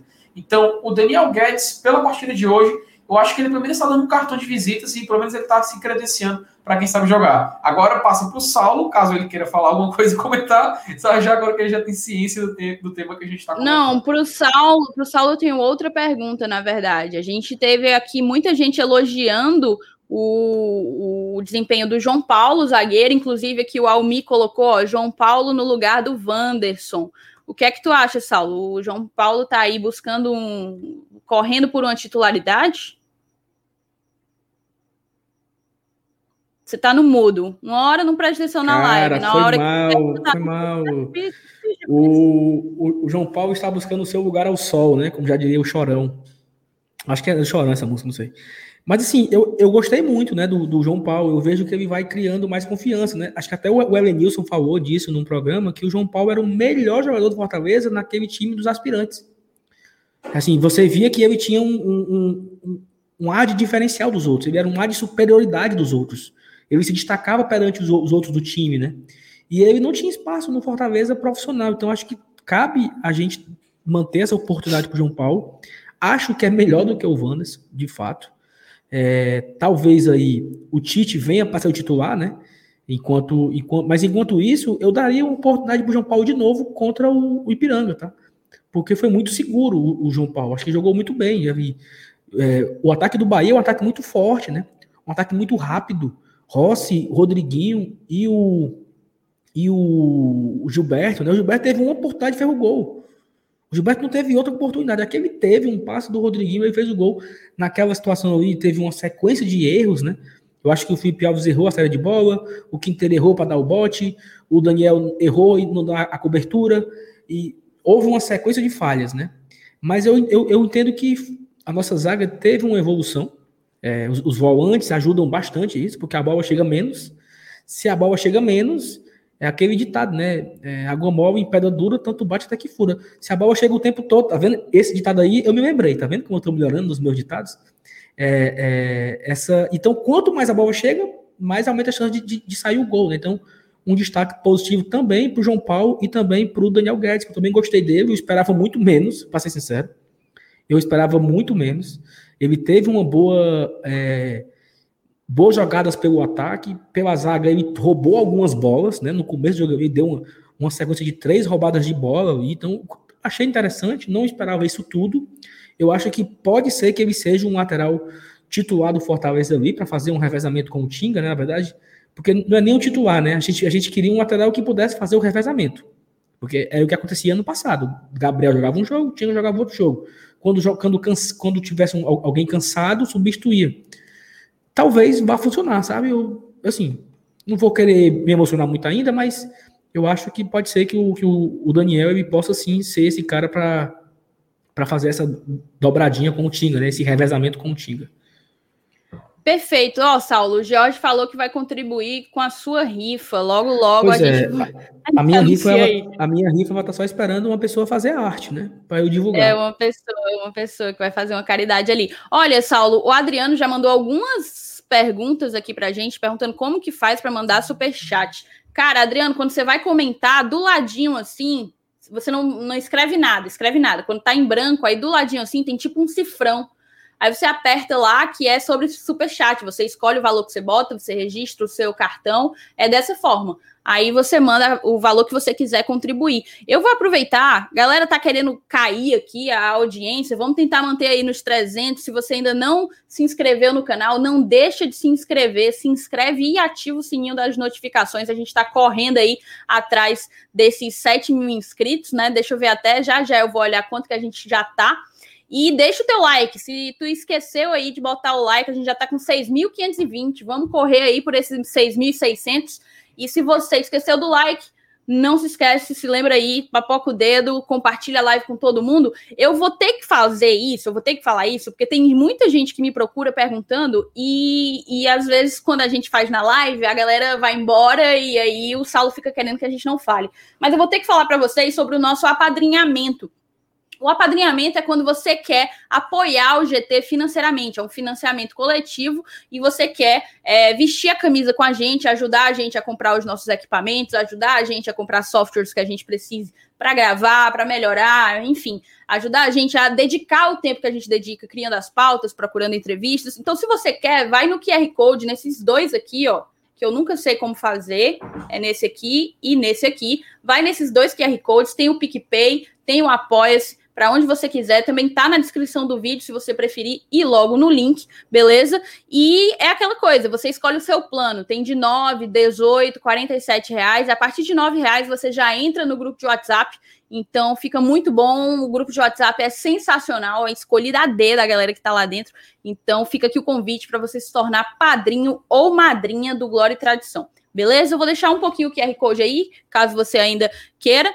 E vamos voltar para a pauta, cara. A gente já falou de Daniel Guedes. Eu queria falar aqui para vocês, assim, é, a gente já falou de posicionamento também. Vamos falar das substituições antes de tudo. Vou colocar aqui. A Eliana Farias mandou um superchat, mas não mandou mensagem. É, Eliana, se você mandar aí a mensagem, a gente coloca na tela sem que você precise mandar outro superchat, tá? Muito obrigado por fortalecer nosso trabalho. Um beijo para Eliana, tá certo? Ó, vamos falar então das substituições. A gente teve a saída do Daniel Guedes logo no intervalo para a entrada do Tinga. O Wellington Paulista saiu para o Coutinho entrar. O David saiu para o Pikachu entrar. Mateus, o David que estava pendurado foi uma boa decisão. O Matheus Vargas saiu para o Felipe e o Robson para o Romarinho. Cara, eu, eu, a gente pode comentar as substituições e eu também queria saber de vocês é, o que, é que vocês estão achando do posicionamento do Wellington Paulista? Para mim, ele jogou muito bem hoje, jogou bem, contribuiu, deu bons cruzamentos. Eu nem sabia que ele cruzava tão bem. Agora, não era para ele estar tá ali cruzando, velho. Eu vi o Wellington ir pegar a bola antes do círculo central. Eu vi o Wellington ir buscar a bola antes do círculo central. E não é para estar tá ali, tá ligado? Então, eu queria saber o que é que você, como que vocês avaliam o posicionamento do Wellington. Também já rolou aqui uma discussão sobre o posicionamento do Robson e as substituições. Vai tu, Saulo. É, eu acho que, que se o Daniel Guedes foi substituído no primeiro tempo, talvez ele cansou, né? Ou, ou então o Anderson deu uma para dar uma Pra dar, é, realmente eu tô, eu tô meio acompanhado mesmo, Rafael. Eu tô meio assim, meio, meio aéreo. Totalmente, peço, totalmente. Eu, eu, não estava escalado para participar, entendeu? Então eu não, tava, eu não me preparei suficiente para isso. Fui pego de última hora. Mas assim, é para falar das substituições, não é isso? Eu, tô, eu, tô, eu voei aqui. Felipe, eu vou mandar a bola para você. Vai, Felipe! Com tudo, cara! Vai com tudo, cara! Sabe, tá, não, Thaís, eu, eu, eu, eu não, vamos fazer o seguinte, Sal, fala as substituições. Fala das substituições, Sal. Qual, qual, era o assunto? Não era isso? Não, sério, eu tô, tô Era o posicionamento do Wellington Paulista, cara. Mas vai, vai, Saulo, fala do que você quiser, amigo. Se solta. Não, é, não porque você começou falando das substituições. Você, você substituições. Mas assim, o Wellington Paulista, falando agora do Wellington Paulista, eu acho que o Wellington Paulista não deve estar de titular no Fortaleza mais. Eu acho que o Wellington ele serve para entrar no final do jogo, quando o Fortaleza é, estiver precisando vencer quando o Fortaleza estiver precisando botar um, chave, um chaveirinho, um chuveirinho na área, e ele é esse cara. No começo, eu não acho válido permanecer com o Everton Paulista, porque, cara, a galera tá todo mundo aqui me esculhambando no chat. O que é que tá acontecendo? Que eu, não, eu tô perdido. Porque tá todo mundo me esculhambando. Eu não, não entendi ainda. Vai, cara, assim, continua o teu raciocínio. Não, cara, é sério. Então, assim, eu acho errado também, Felipe, o Everton Paulista ter que cruzar a bola na área ter que sair da área para cruzar. O Everton cruzou para o David, o Everton cruzou para o Carlinhos. Eu acho que era para ser o contrário, né? Era para ser o Robinson ou o David, o Daniel ou o Carlinhos cruzando para ele. Né? Então eu não sei se ele não consegue mais, mais fazer a movimentação, eu não sei se ele consegue mais se desprender dos atacantes, né? Se essa, se essa jogada que ele tem de de sair da área. É uma, uma forma que ele busca para aparecer na partida. Mas eu acho que o melhor mesmo seria ele não estar mais à disposição do time titular, ficar como opção. Mas a galera tá todo mundo aqui me escolhendo, eu vou sair então. Não, não vai não. É, cara, e ainda tem outra coisa, sabe? Eu não vou lembrar quando quem que, quem que lançou, mas teve um cruzamento na bola ali, teve um cruzamento que foi do lado esquerdo para a área, né? E o Wellington não tava lá, velho. O Wellington não tava lá.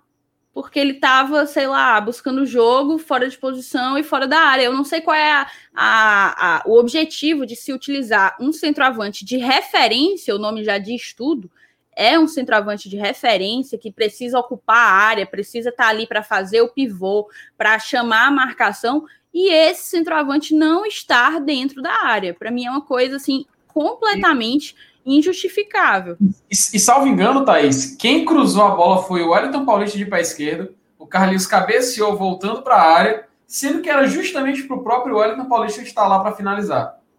Então a gente vê que pelo menos ele está sendo meio que sacrificado. Não é, não é de hoje essa reclamação de que o Wellington Paulista está jogando muito na ponta direita, ele está se distanciando muito. Não sei se é por o esquema do Anderson, provavelmente, se está se repetindo tanto assim, provavelmente deve ser esse o motivo. Então a gente vê que com a chegada de um novo camisa 9, mais móvel, mais rápido, tem mais velocidade, também tem a força física e também tem a qualidade de finalização, talvez esse cara vai assumir essa, essa titularidade e vai poder fazer essa função também de ponto direito com mais facilidade.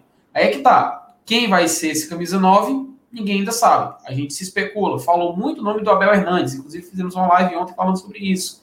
Ele até que se encaixa nesses requisitos. Então, vamos ver o que, que vai acontecer. O problema é que o Wellington Paulista continuar exercendo essa função, a gente vai sofrer esse tipo de, esse tipo de situação. De a bola ser cruzada na área e ele não tá lá a tempo de finalizar a bola pro gol.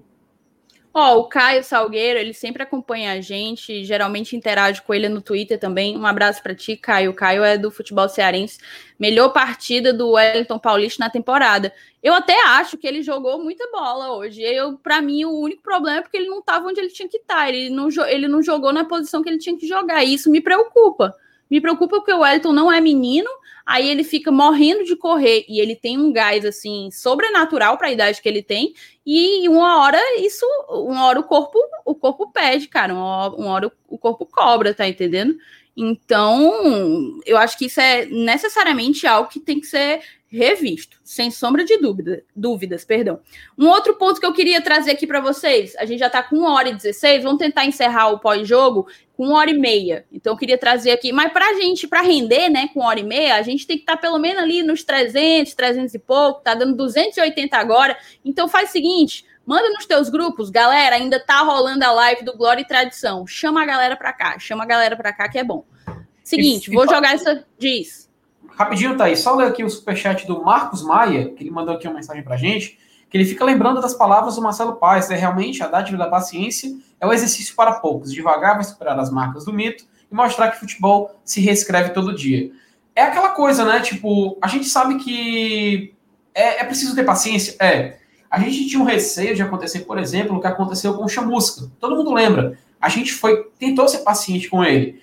E o, a hora certa da demissão do Chamusca, todo mundo, todo mundo concorda com isso, pelo menos uma grande maioria, era após aquele clássico rei. A saída do Chamusca, um pouco depois, acabou custando, inclusive, uma classificação da Fortaleza para a Copa Sul-Americana. Todo mundo chegou nesse consenso. Afinal, foram três pontos que separou a gente, salvo engano. Então, é necessário ter paciência? É. Mas também a gente tem que saber se vale a pena esperar, né? É aquela questão que nunca. Ainda estamos no começo de temporada, então talvez ainda seja hora de esperar. Mas é bom também a gente abrir o ouvido às críticas. Como o Saulo muito bem falou no início, não dá muito valor a essas críticas, não, não exagerar, até porque a graça do futebol é a gente curtir, não ficar criticando toda hora. Senão não tem motivo da gente estar acompanhando mais futebol, né? Mas enfim, um abraço aí para o Marcos Maia e agradecer a participação dele com o Superchat. É exatamente isso. Agora eu vou mandar essa para vocês, a pergunta para vocês. Vocês acham que o perfil que o Fortaleza está adotando, o perfil do Enderson, vai tornar o Fortaleza um time mais faltoso? Vai tornar o Fortaleza um time que vai ter mais jogadores expulsos? A gente sabe que uma expulsão pode mudar o rumo de uma partida. O Fortaleza fez oito jogos em 2021, assim, na temporada de 2021, e nas minhas contas, eu fiz uma conta bem meia boca, tá? Não fui em súmula e nem nada, fui tudo no soft score, mas nas minhas contas deram 22 cartões em oito jogos. É quase três cartões por jogo.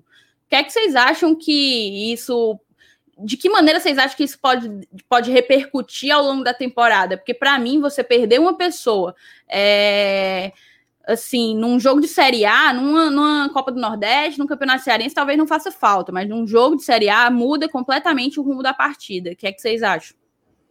Eu acho que tem que ter muito cuidado também, né? O David não pode levar um cartão com 10 minutos.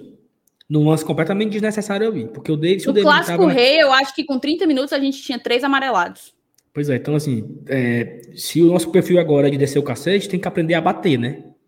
Aprender a bater para não levar cartão. Porque o David, não, assim, mais que tenha sido sem querer, ou não sei, ele deixou o braço na cara do, do Nino. Se fosse, se tivesse VAR, ele tinha sido expulso. Certo? Então, assim, você perdeu o David com 10 minutos do primeiro tempo, teria sido um prejuízo absurdo. Absurdo. Então, assim, é, cuidado, né? Tem que ter cuidado. Nós tivemos só uma expulsão até agora, né? Que foi o Pablo na Copa do Brasil. E todo mundo ficou bastante apreensivo, né? Quando, quando o Pablo foi expulso, porque ainda faltava alguns, alguns minutos ali de jogo, né? E o, e o, e o Caxias ia para cima e tudo. Mas assim, também eu não sei, Thaís, como é que seria a melhor situação, né? Não faz falta, porque o Fortaleza hoje ele tem uma vantagem. A falta que o Matheus Vargas fez, que ele levou, levou amarelo, é uma falta que é justa. Porque assim, o, eu não sei se vocês lembram, o clássico, o último clássico rei na Série A, o Lima dominou a bola no meio-campo. E ele deixou dentro do gol. Por que, que o Juninho não puxou ele?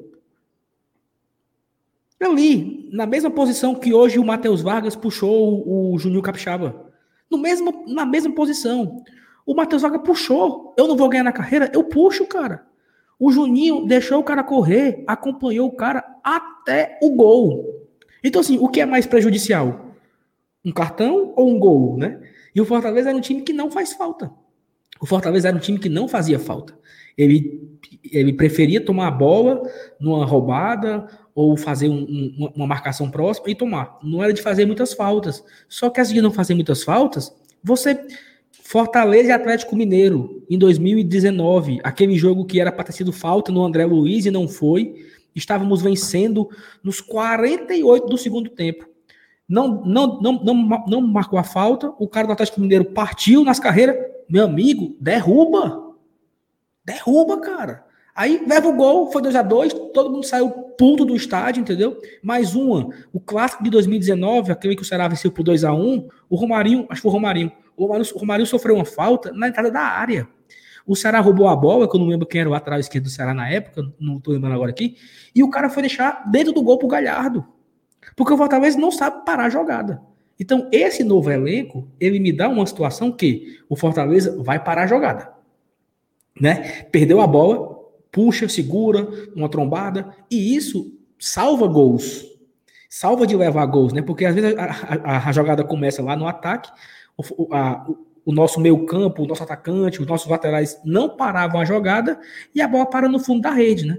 Então eu vejo um lado positivo também nisso. Fala aí, Felipe. Saulo, não sei se tu concorda comigo, mas eu tô tendo a impressão que o Fortaleza está se tornando um time chato. Mas um time chato para os adversários, sabe? Isso. O Fortaleza era aquele time que quando o time ia enfrentar ele, ele sempre respeitava, obviamente, né, o adversário normalmente, só que ele se adequava ao que o Fortaleza pedia, que era aquele futebol, né, como tu mesmo falou, não fazer falta, que essa se limpa nas jogadas. O Fortaleza agora está sendo um time que, como tu falou, se a bola sobra, vai para cima. Se precisa dar um chutão, dá um chutão, dá uma dividida, dá uma dividida.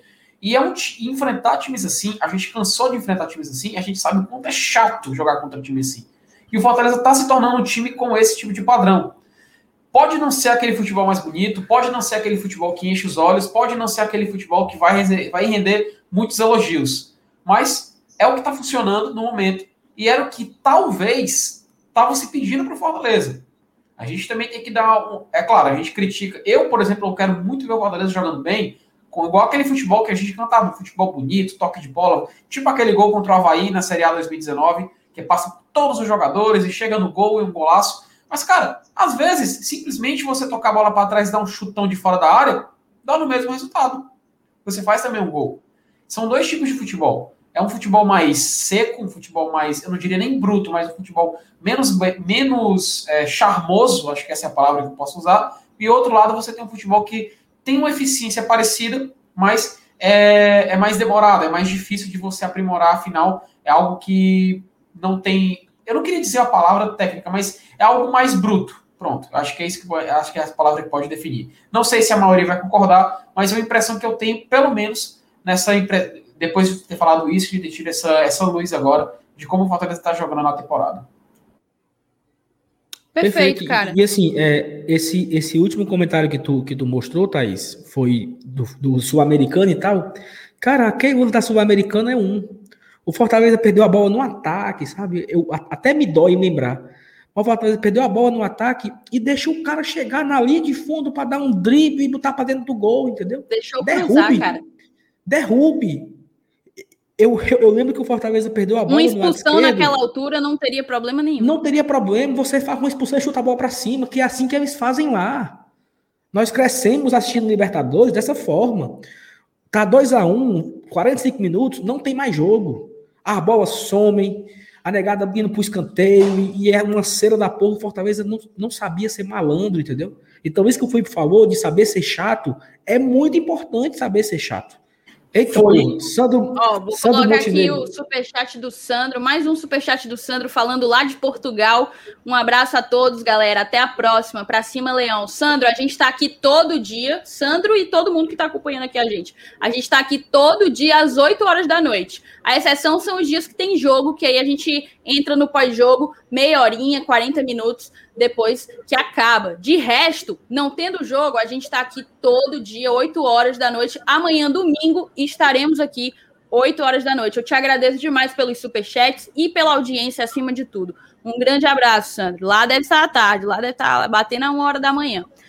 Então, continuando a conversa, cara, eu concordo perfeitamente com vocês. E assim, só para a gente. Vamos falar, vamos escolher o melhor da partida. Eu queria jogar para o chat, para o chat me dizer quem foi o destaque, destaque da partida para vocês.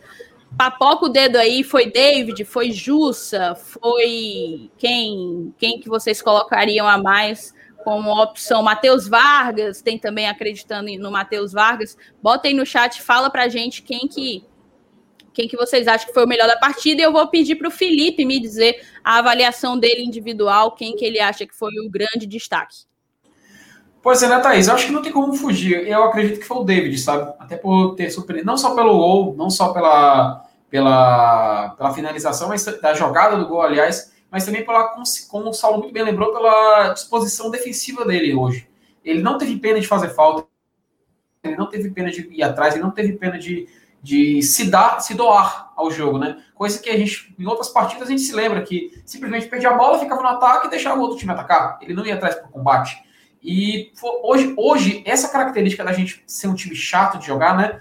É algo que valeu a pena. Afinal, o confronto era um time de Série A, um time que, teoricamente, do nosso nível, e ele foi muito bem, e eu voto nele. Inclusive, esse negócio de ser um time chato, gente, isso fez tanta falta no jogo contra o Independiente, no jogo da volta, Aquele jogo é um jogo típico, um jogo de eliminatório, que, coisa que a gente vai enfrentar agora na Copa do Nordeste. Vai enfrentar uma fase de mata-mata. É importante a gente terminar na frente, porque todo mundo sabe o time que maior classificado joga em casa, e a gente vai ter que saber, caso seja um finalzinho, ainda mais Fortaleza atual, que está vencendo com placares não muito elásticos, a gente tem que saber segurar esse jogo, tem que saber cozinhar no final. Não é antijogo, é você saber jogar. Eu lembro muito bem da gente falando um pós-jogo contra o Goiás quando o Goiás empatou com a gente na Série A em casa.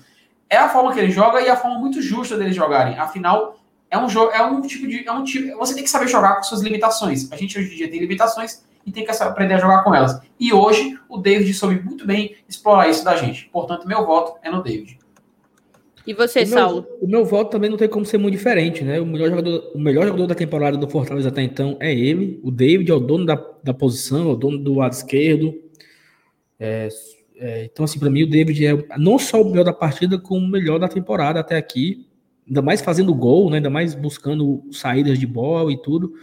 Então, o David, David tratou, como falou aí agora o Anderson, acho.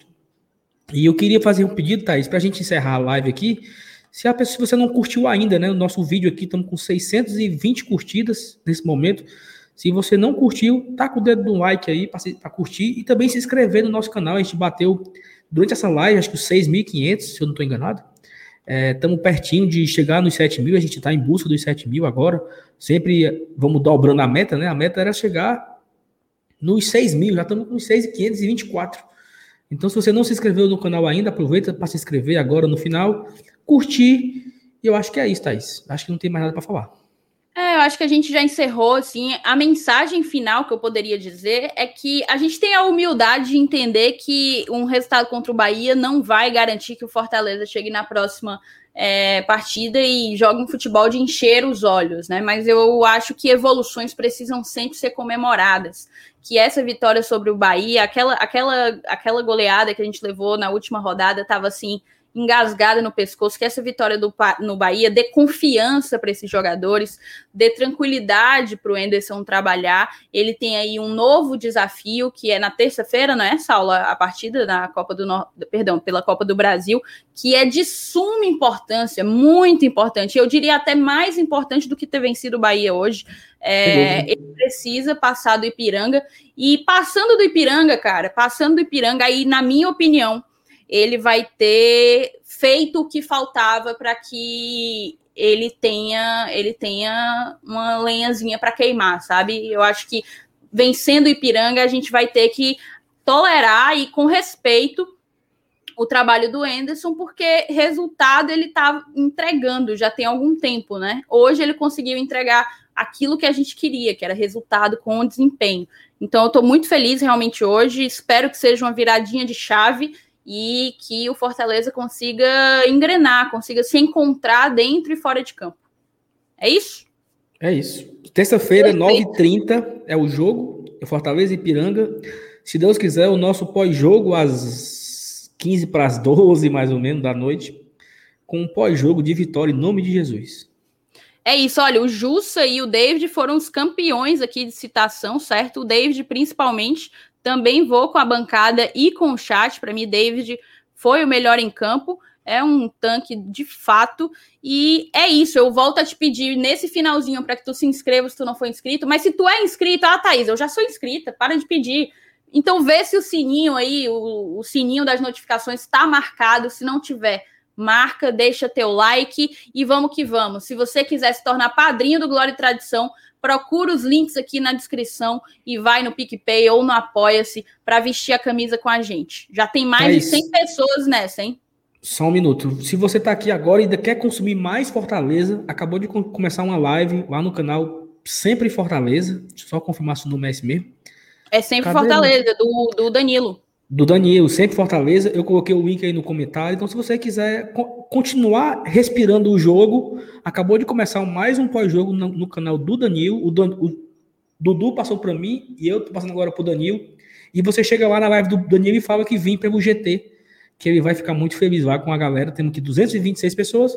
Quem quiser, chega lá, ou então bota Chega na, lá no centro sempre Fortaleza. O Saulo botou o, o, link aí, eu também vou fixar, beleza, o link. Então vamos chegar lá no, no Danilo e vamos dizer, vim pelo GT. A gente, eu não sei, eu não acredito nem que a gente chegou nesse naipe de, de BL, de, de, de dizer um negócio desse, mas cheguem lá pro Danilo, cara e, e, e com o pau lá dizendo vim pelo GT, que eu tenho certeza que ele vai ficar felizão e ele é merecedor, tem trabalhado muito bem. Beleza? A gente tá aqui amanhã às 8 horas da noite, galera. 8 horas da noite a gente vai estar por aqui esperando vocês. Na segunda também e por aí vai. Um grande beijo, vamos curtir essa vitória e um, uma feliz Páscoa para todos vocês, uma Páscoa de muita harmonia, de muita união para vocês e para a família de vocês. Beijo, saudações tricolores. Hoje eu vou partir pro estádio, pois meu Fortaleza vai jogar mais tarde. É, vou levar meu bandeirão, camisa do leão e vibrar à vontade. A torcida contagia, passando energia, ela não se cansa. É, e quando o jogo acabar, eu vou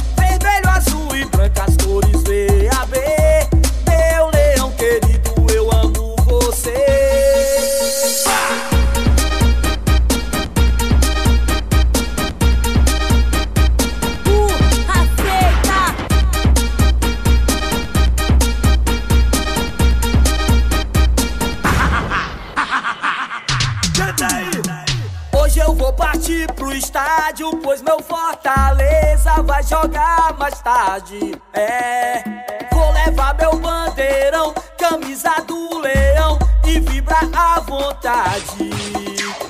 A torcida